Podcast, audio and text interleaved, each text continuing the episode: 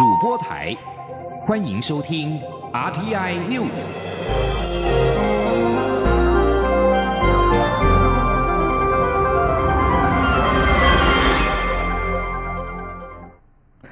各位好，我是张水华，欢迎收听这节央广主播台提供给您的 RTI News。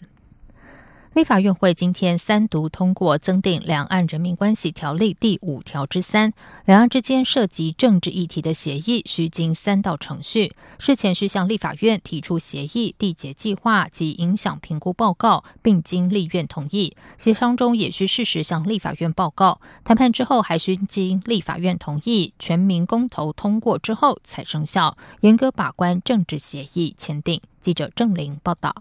行政院提案指出，陆方在今年一月提出了“习五条”，除了提倡“一国两制”台湾方案主张，也倡议各政党及各界进行所谓民主协商。为了建构完善的民主防卫机制，行政院因此提案修正《两岸人民关系条例》，强化两岸政治议题协商的民主监督机制。立法院会三十一号三读通过此条文。明定未来两岸签署政治协议协商，需经过国会双审与人民公投才能生效。参与审查的民进党立委管碧玲说：“三阶段，事前审查、事中的平行监督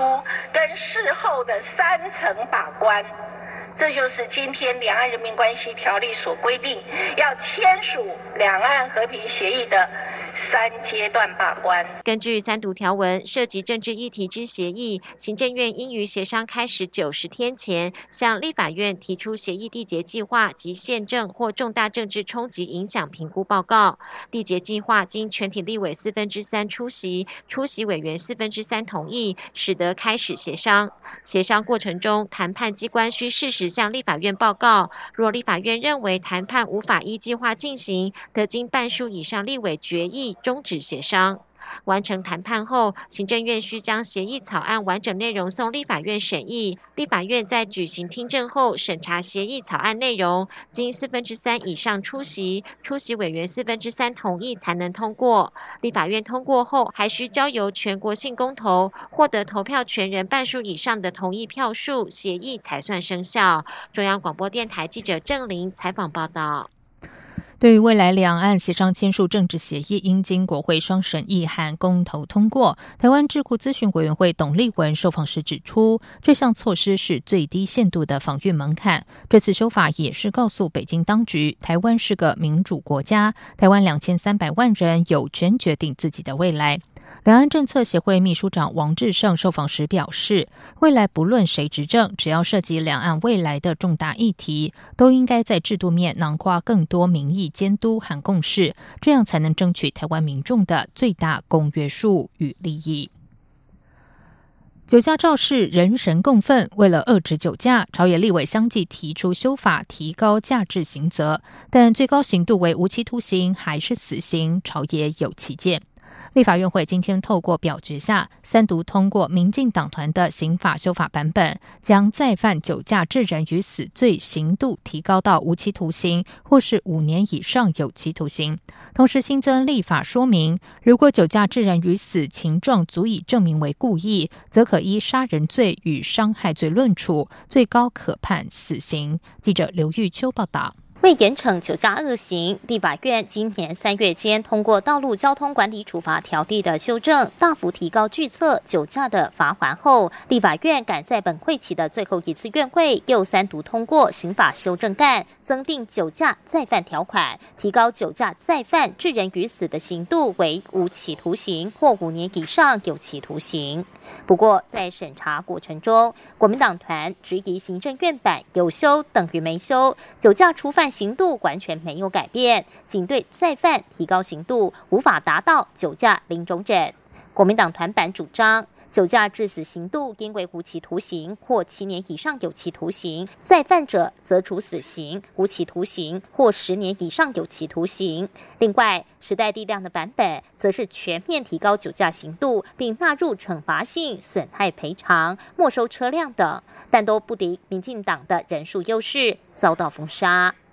院会最后透过表决下。通过民进党团的再修正动议版本，明定五年内再犯，因而致人于死，处无期徒刑或五年以上有期徒刑；致重伤，处三年以上十年以下有期徒刑。民进党立委周春米表示，现行条文就酒驾致死的最轻本刑三年以上十年以下，若再犯可加重其刑至二分之一，最重可判到十五年。但这次修法已将最重本刑提高到无期徒刑，相当于杀人罪的次重刑度，且加大处罚范围。民进党团的版本没有打假球。民进党的提案加大范围，也就是说，不论你第一次酒驾有无致死或致重伤，第二次再犯酒驾致死或致重伤，均要受到刑度加重的处罚。民进党没有打假球。同时，修法所新增的立法说明也提到，若犯酒驾致人于死，且情状足以证明行为人对于造成他人死亡、重伤或伤害视为故意，则依杀人罪与伤害罪论处，最高可处死刑。中央广电台记者卢秋采访报道。日前爆红的公式戏剧《我们与恶的距离》，描写出媒体报道刑事案件对被害人、加害人家属以及社会所产生的影响，如何落实侦查不公开，也再度引起讨论。民进党立委邱志伟和行政院政务委员唐凤办公室今天共同举行落实侦查不公开公听会，探讨现行制度的缺漏，以及未来各部会及媒体应该如何把关，以达成保护诉讼关系人的隐私安全等目的。为了落实无罪推定原则，避免标签犯，法务部日前修正侦查不公开作业办法，新法将于今年的六月十五号施行。新修正的重点除了设立发言人制制度、划定采访禁制区等规范媒体作为，机关内部也需成立侦查不公开检讨小组，上级机关设立侦查不公开督导小组，建立违规者就责机制。同时，新法也将可公开案件不得公开事项。明确化。接下来关心的是，台美跨国父母善待儿童离家共同委员会今天在台北举行了首次会议。美国国务院儿童事务特别顾问罗伦斯表示，台美在这场会议中承诺一起打击跨国父母善待儿童离家事件，双方会建立明确沟通管道，让此类事件发生时可以加以运用，同时也检视未来在此议题上共同合作的潜在机会。罗伦斯也强调，这场会议是美台关系里程碑，双方人民的强健关系将彼此社会更加紧密的结合在一起。记者王兆坤报道，台美在四月签署跨国父母善待儿童离家合作备忘录，以此备忘录成立的共同委员会三十一号召开首次会议。卫福部长陈时中表示，共同委员会每年将举行两次会议。代表着台美对于儿童权利的重视。他说：“其实虽然很多案件，但其实相对它还是少，但是少仍然一样，我们 leave no one behind 的哈。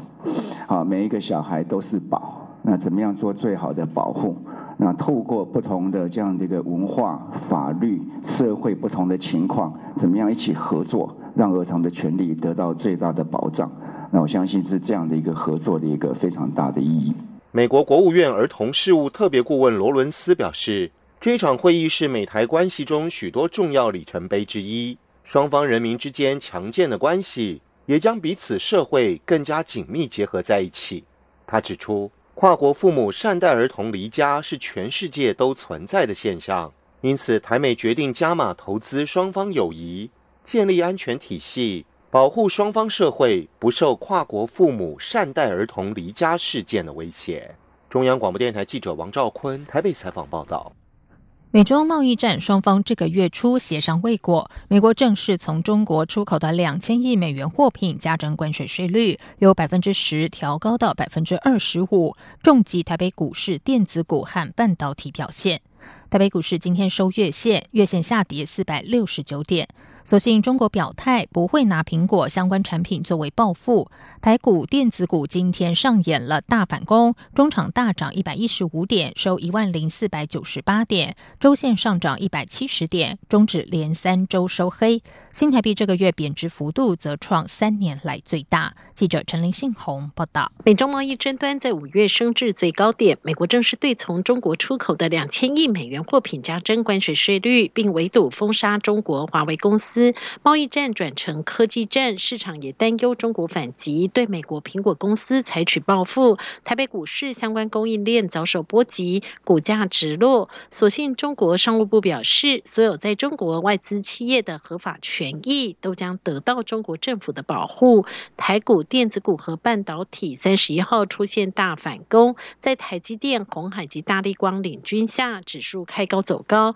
中场以一万零四百九十八点作收，上。涨一百一十五点，涨幅百分之一点一一，成交金额放大至一千两百四十亿。台股指数三十一号也上演反弹秀，让周线得以上涨一百七十点。但台股五月受美洲贸易战影响，月线仍大跌近五百点，将指数从一万零九百多点一举拉下至不到一万零五百点。国泰政企顾问处经理蔡明汉说。说这个月线的部分来讲，当然是说出现这个比较明显的下跌。那主要还是这一个月以来，这个从呃这个贸易战跟着华为的事件所造成的影响。只是说到了这个礼拜的一个部分来讲，就出现了这个反弹的格局。那主要的现象还是提到说，如果刚刚提到两两大因素造成这个月的一个下跌，但是陆陆续续都已经反映到盘面之上。那将说原本市场在在担心这个所谓的华为事件之后，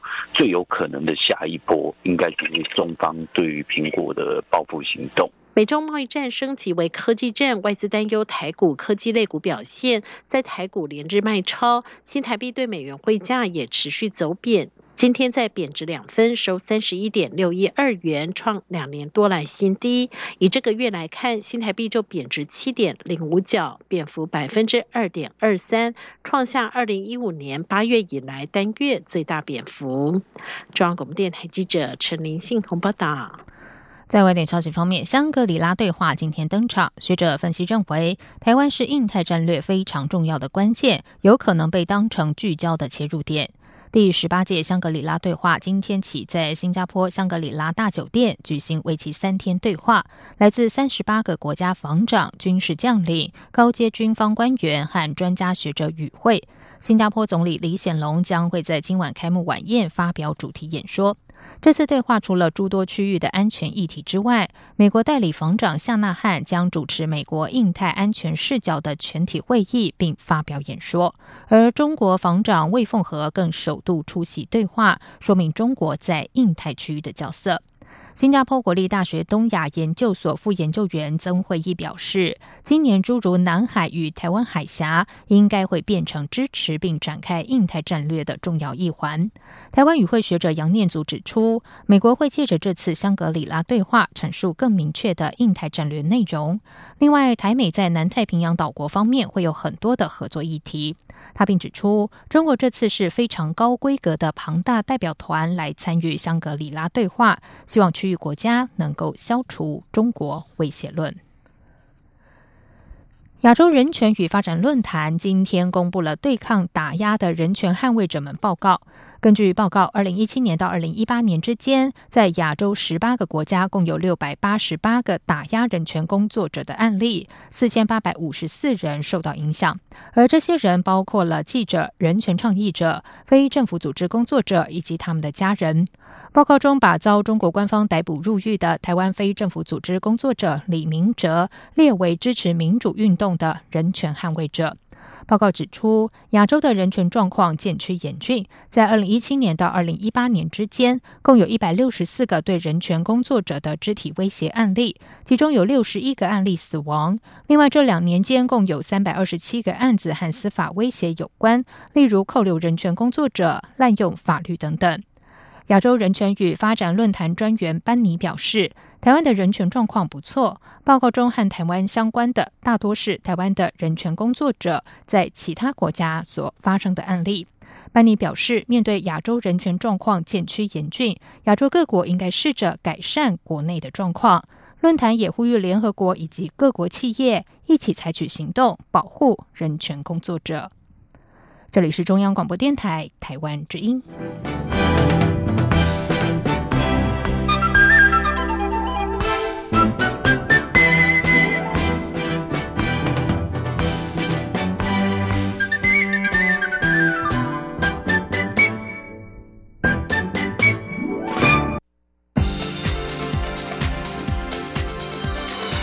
这里是中央广播电台台湾之音，欢迎继续收听新闻。时间是十九点十五分，欢迎继续收听新闻。台北市长柯文哲三十号在市议会答询时表示，面对中国提出“一国两制”台湾方案，什么都不要讲就好了。对此，蔡英文总统今天强调。身为总统，必须将台湾人民的意志和底线说清楚，以免遭到误解或是误判。柯文哲今天受访时则表示，上兵伐谋，不要那样讲话才是上策。但现在已经是恶性循环，无法处理。记者欧阳梦平报道。民进党籍台北市议员周威佑三十号质询时问台北市长柯文哲：“中国国家主席习近平提出‘一国两制’台湾方案，蔡英文总统要讲什么才不是挑衅？”柯文哲说：“什么都不要讲就好了。”蔡英文总统三十一号上午到台南市参加中华文化总会匠人魂第十七支影片发表会后，接受媒体联访，被问到对此事的看法，他表示：“身为总统，必须将台湾人民的意志底线说清楚，避免遭到误判或误解。”总统说：“或许一个市长要选择不用理他了，但是做总统的代表的是一个国家全台湾的人民的意志哦，还是要。”出来讲清楚，哈，让其他的国际社会的成员啊不会有误判误解，也不会让中国对我们台湾人的意志有误判误解，哈，那这个是很重要的，能接受不能接受的事情，也触及到台湾人民共同的利益，我们的底线，我们都必须要站出来讲清楚。柯文哲三十一号上午接受媒体访问时，也进一步表示，他知道面对中国国家主席习近平一月二号发表的谈话时，也只能这样反应。但是上兵伐谋，不要那样讲话才是上策。但他认为这已经是恶性循环，没有办法处理。中央广播电台记者欧阳梦平在台北采访报道。民进党总统初选将于六月十号到十四号进行民调，也将举行一场电视政见会。民进党秘书长罗文嘉今天表示，证监会时间已经敲定，将于六月八号下午两点在华视摄影棚举行。民进党指出，电视证监会形式采两位参选人将各自申论，三个提问人各提一个问题，参选人各自回答，最后各自做结论，时间约九十分钟。而三个提问人包含媒体人和公民团体，不过人选还没有确定。另外，民进党中执会日前通过总统初选民调纳入手机百分之五十，采取三三人对比，对手人选是高雄市长韩国瑜和台北市长柯文哲。民调将于六月十号到十四号进行，党内预估六月十五号就可以知道人选。如果民调执行顺利，或许还会更早知道结果。六月十九号中执会确认提名人选。而在民调方面，民进党主席卓荣泰今天表示，他已经特别要求民调中心执行民调的时候，一定要做到专业、科学、准确，也要证明不正当的手法不会存在，不正当的运作不会发生影响，党中央有防弊措施。卓荣泰也呼吁蔡赖两位参选人，一位专心拼国政，一位用心顾大局，让人民做决定，党中央会将选务办得完美。在国民党方面，参与国民党总统初选的红海董事长郭台铭今天接受中广专访时表示，落实分配正义就一定要抽富人税。他的初步构想是，台湾前一百名富人，每人每年加征新台币三亿元；第一百零一名到五百名加征两亿元；第五百零一名到一千名则是加征一亿元。如此一年就可以增加一千六百亿的税收，可以用于补贴各项年改，还有地方裁员。记者刘品希报道。红海董事长郭台铭三十一号接受中广论坛节目主持人郝龙斌专访，郝龙斌询问该如何落实分配正义。郭台铭表示，他自己大概是全台湾每年缴税缴最多的人，要落实分配正义，就一定要抽富人税。他几年前曾向前总统马英九建议过，但未获采纳。郭台铭进一步指出，他的初步构想是针对台湾前一千名的富人，每人每年加征新台币一亿元到三亿元不等。如此一来，一年可以增加一千六百亿的税收，完全不用增加计征成本。他说：“就第一个一百名，一人缴三亿，那就多三百亿，就多三百亿。好，第一百零一名到第四百及五百名，这有四百个人，嗯，一个人缴两亿，嗯，就多八百亿，嗯。”然后第五百零一名到一千名，嗯，再缴多加一亿，啊，那就是这五百亿加八百亿加三百亿，就是一千六百亿。对对对，一千多。那这个东西你在完全不用激增成本。郭台铭事后受访时表示，他从自身做起推动富人税，他很多好朋友也都得要多缴税。他会再抛出这个议题，是希望能凑几千亿，把饼做大，推动各种年改，也希望能够挹注地方财源，推动地方建设。此外，针对党内总统初选，郭台铭也再次呼吁党中央纳入手机民调。他表示，自己的支持者大多以年轻族群和经济选民为主，这些族群都在外面拼经济，用手机民调才可真实反映民意。但国民党没人理我。他并向郝龙斌说：“希望你们国民党不要卡锅卡太过。”央广记者刘品熙在台北的采访报道。民进党立委陈明文和叶宜津提出修改民用航空法，增订罢工预告制度，引发工会团体不满。多个航空业相关工会团体今天在立法院举行记者会，抗议修法针对长荣航空量身定做，限缩劳工罢工权，要求立刻撤回修法提案。记者王威婷报道。桃园市产业总工会、中华民国全国航空业总工会、中华航空企业工会、长荣航空企业工会等团体，三十一号在立法院前举行记者会，抗议民进党立委陈明文和叶宜津提案修改民用航空法，增订第五十九条之一，设立罢工预告期制度。中华航空企业工会秘书林云表示，陈明文等提出的修法草案，要求最迟在三十天前以书面预告罢工的日期、方式、地点等，否则视为违法罢工，且要变更罢工形式也需要雇主同意。林云表示，这样的修法大大限缩劳工权益。针对我们航空业劳工，甚至可以说是哦，完全是针对我们长荣航空空服员哈所预设的修法，我们是完全不同意。罢工预告的修法提案，不仅哈要求我们的工会，你要在罢工之前哈三十天，或者是另外一个案七天内，好把罢工的日期、时间、地点、方式哦清清楚楚的以书面的方式跟公司报备。还有，如果说工会我们要变更罢工的日期、时间、地点、方式的话，也必须要雇主的同意。如果没有同意，我们的罢工就变成非法罢工，哈，合法的都变成非非法的，因为你没有预先报备。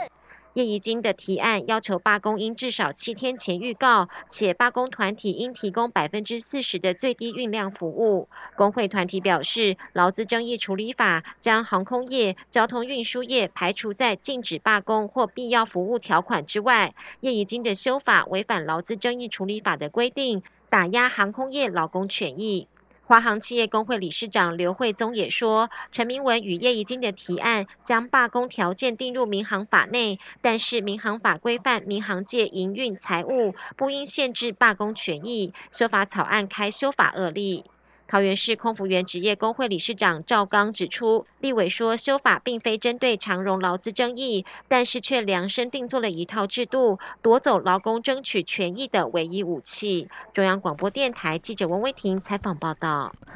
交通部部汇报，今天正式通过俗称 Uber 条款的汽车运输业管理规则一百零三之一条文，严令租赁车应该以十租起跳，否则将会开罚租赁车业者新台币九千到九万元。记者吴丽君报道。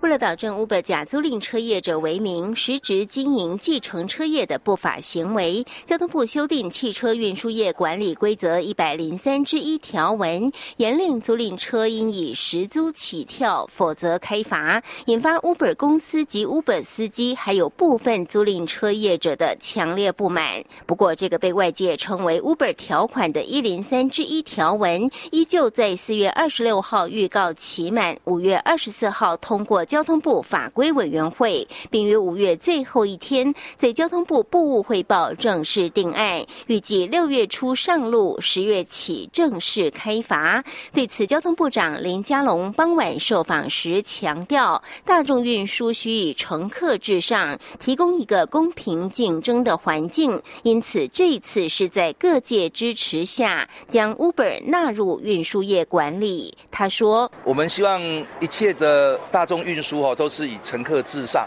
提供一个公平竞争的环境。所以这一次 Uber 纳管，其实包括交通部也好，六都的交通局，大家都是支持。我们的民调也显示，大家期待能够让这种共享经济啊，有一个制度的基础。那也因此，我们有考虑到，一定会让 Uber 这个资讯平台，包括司机都能够有路可走。啊，所以这次有很完整的配套。林佳龙也表示，此案历经两个多月的讨论，已经相当成熟。交通部除了宽限业者四个月的时间来转型，也辅导 Uber 司机进入多元化计程车队，并给予共享经济发展的空间，希望保障乘客的权益，同时提升整个计程车服务的品质。中央广播电台记者吴丽君在台北采访。报道，接下来就进行今天的前进新南向。前进新南向。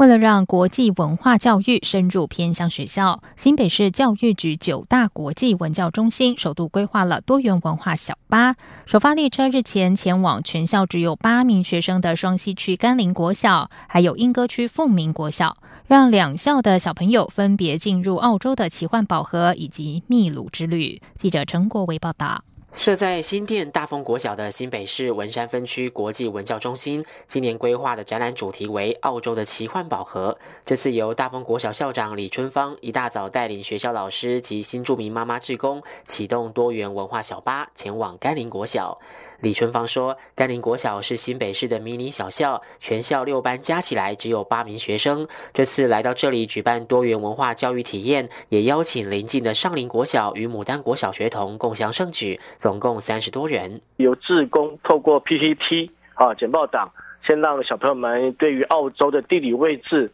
对于澳洲的文化、音乐跟它的动物，特别是有袋类的动物做一些了解，同时呢，引导他们去思考两个问题。一个问题是大堡礁白化的问题，一个是缺水的问题。李春芳表示，所有学生在卡片上画出自己最喜欢的海底动物，再结合 A P P，让画的动物出现在海底生物的影片中，但随时有可能被影片里其他的生物吃掉，进而感受大堡礁的生态问题。小朋友也和老师一起进行提水游戏，体验澳洲有些小朋友和原住民时常要走上三四公里到水源地取水回家的辛苦。大家也学习澳洲原住民的点画艺术，并吃着澳洲蛇糖，聆听志工妈妈介绍澳洲文物及动物的故事。老师跟孩子们都非常欢喜，而且在，平常我们上课上三节课，小朋友就会出现疲态，但是这三节课小朋友专注力跟兴趣都始终维持着，所以我觉得很很感动，而且觉得很值得。那我们的志工们也觉得很高兴。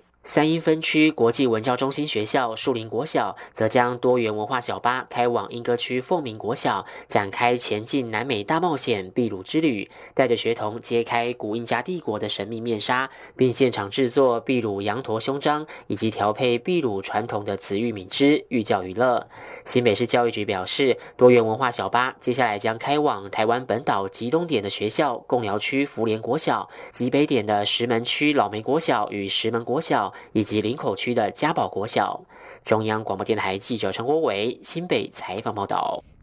经济日报、行政院经贸谈判办公室、经济部、经济部国际贸易局在三十号共同主办了二零一九赢在新南向高峰论坛。行政院经贸谈判办公室总谈判代表、政务委员邓振中致辞时表示，新南向政策在这三年来执行的情形，各层面都有相当的成长，未来将持续这些工作。并且要强化三个方面：第一是加强对中小企业的服务；第二是深化医卫农业和产业合作；第三则是和新南向国家建立合作体系。邓振中指出，新南向政策是全面性的工作，未来如果有任何的需求，特别是中小企业的服务，都可以尽量的反映，为新南向政策注入更多的动力。